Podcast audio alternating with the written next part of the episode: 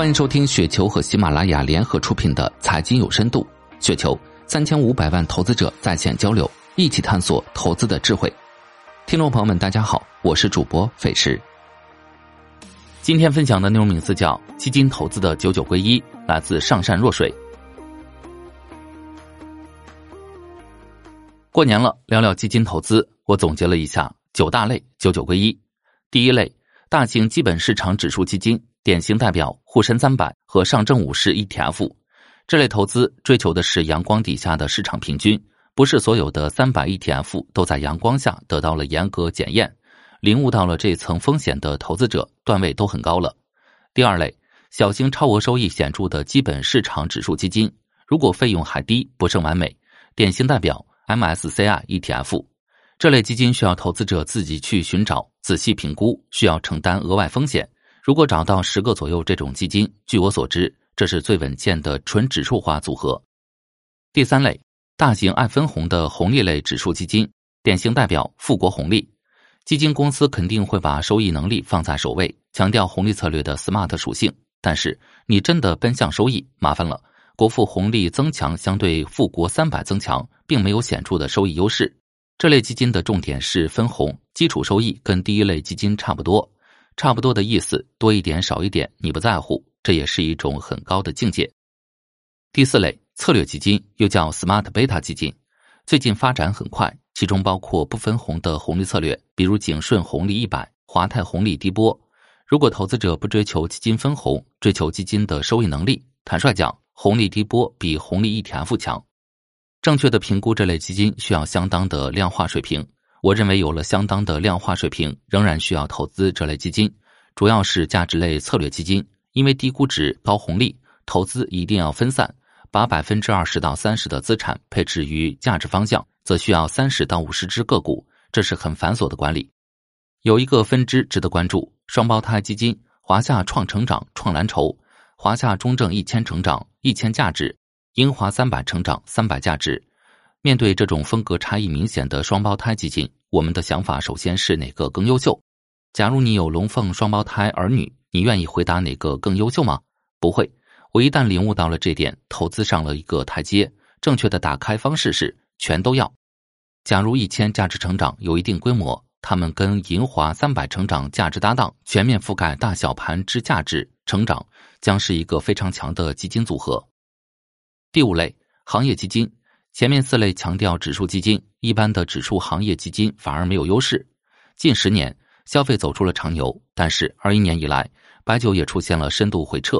如果以十五年的视角，消费也是周期行业，所有的行业都是周期行业。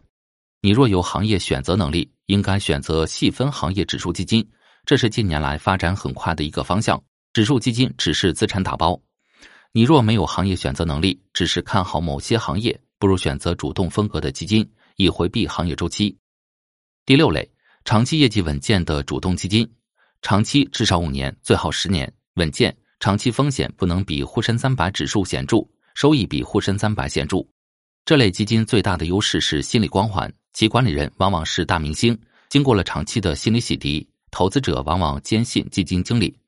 投资者若有这种性格特点，把各大基金公司的大明星汇聚在一个账户，不失是一种稳妥的投资策略。第七类主题基金，前六类都是好的，下面聊聊困难的。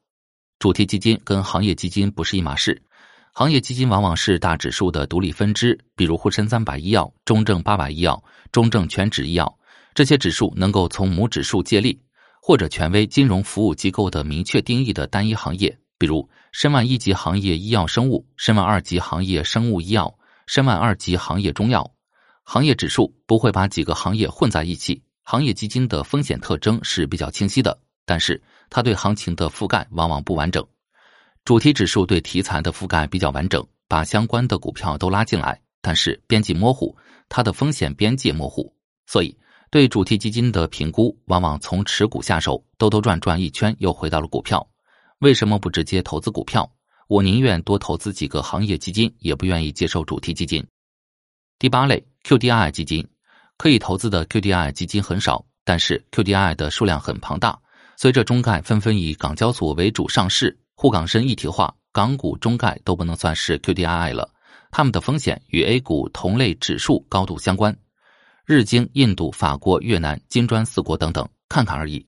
除了几个大型的标普五百、纳斯达克一百，只剩了华安德国三十。最近发行的南方亚太低碳，所以 QDII 投资很简单，做好标普五百就行了。第九类，债券基金、货币基金和黄金 ETF。黄金和债券是一伙的，商品类行业权益基金跟价值红利类权益基金是一伙的，这是经历了长期探索得出的经验。四大行搭配双金、山东黄金、紫金矿业。红利低波 ETF 搭配有色金属 ETF、煤炭 ETF，还有一类期货型商品基金，内耗严重，费用高昂，可以算进主题基金之内。黄金 ETF 作为特种商品基金，与债券搭配有可取之处。据我所知，债券投资是非常艰难的，尤其是国债，难在哪儿？根本不想买，买了也拿不住，总觉得盈利能力低。权益性投资者配置债券，盈利能力并不重要。正常的低风险债券一年的盈利百分之三到五，切换到股票几分钟的事情。权益性投资者持有债券是为了等待未来的更优机会，所以这不是配置，不是说我一定要把资产的百分之十配置于债券，不是说我一定要做一个百分之九十、百分之十组合，也没有动态再平衡这些概念，我尝试过都放弃了。我持有债券只是因为我有一笔资金找不到投资目标，需要等待。我若不买债券，则持有现金，没有收益。债券和黄金都不是配置属性，只是缓冲属性。这一点我走了很长很长的路才领悟到。一开始为了更高收益，我配置长期债券，那真是配置。后来切换到红利组合，为了更更高的收益。但是长期债券和红利解决不了保值问题，保值和流动性对于等待至关重要。正确的打开方式是保持一定比例的货币、货币 ETF、短期国债。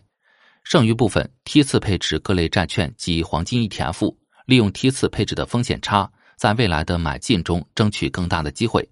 九九归一，新年快乐，恭喜发财！以上就是今天的全部内容，感谢您的收听。